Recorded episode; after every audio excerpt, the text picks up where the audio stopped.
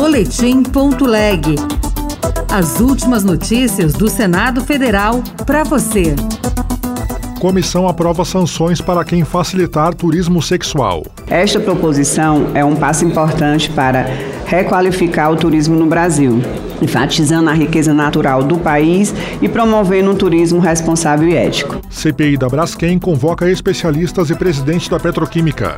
Eu sou Tiago Medeiros e este é o Boletim.leg.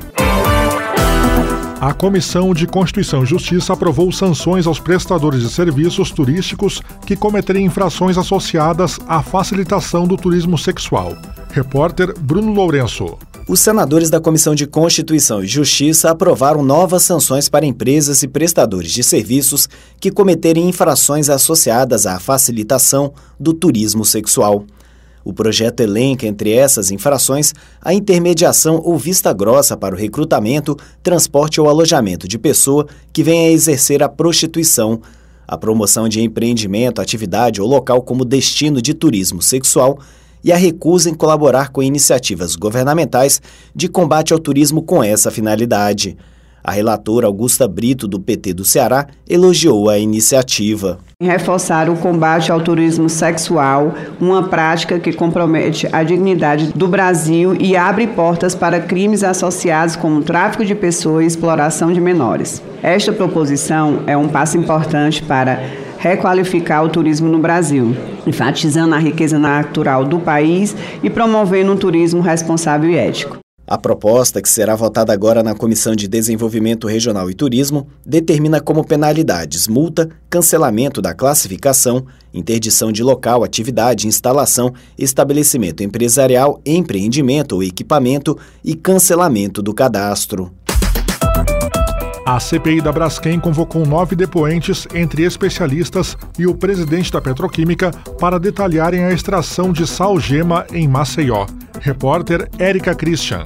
Com a aprovação de nove requerimentos, os integrantes da CPI da Braskem vão ouvir na terça-feira três professores universitários. O relator da comissão, senador Rogério Carvalho, do PT de Sergipe, diz que eles acompanham há anos as consequências em Maceió da extração do salgema, usado na produção de soda cáustica e canos de PVC. Nós teremos o senhor Abel Galindo Marques, engenheiro civil, geotécnico, professor aposentado da Universidade Federal de Alagoas. Também o professor José Geraldo Marques, doutor e ativista em ecologia e vítima da evacuação dos bairros atingidos pela mineração.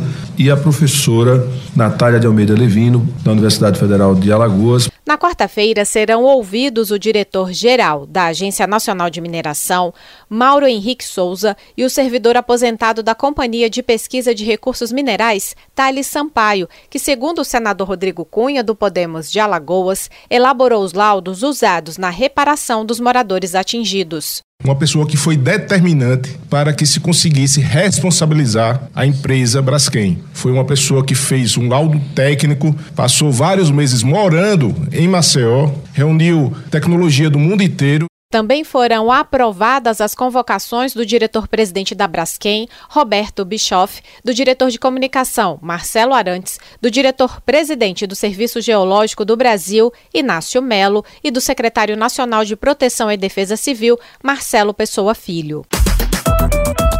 Laudos que atestam transtorno do espectro autista poderão ter validade indeterminada.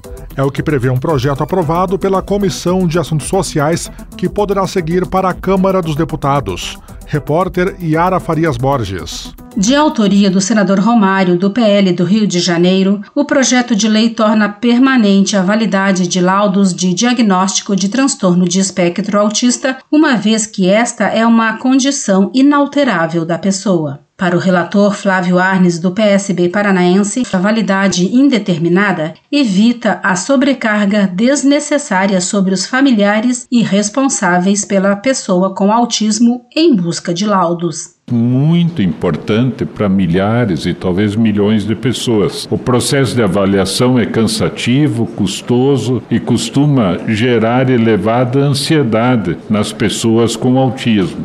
É o que as famílias querem, né, as pessoas desejam, para não terem que todo ano, cada dois anos, atestar de novo que a pessoa é portadora do espectro autista. Se não houver recurso para votação no plenário do Senado, a proposta poderá seguir diretamente para a Câmara dos Deputados.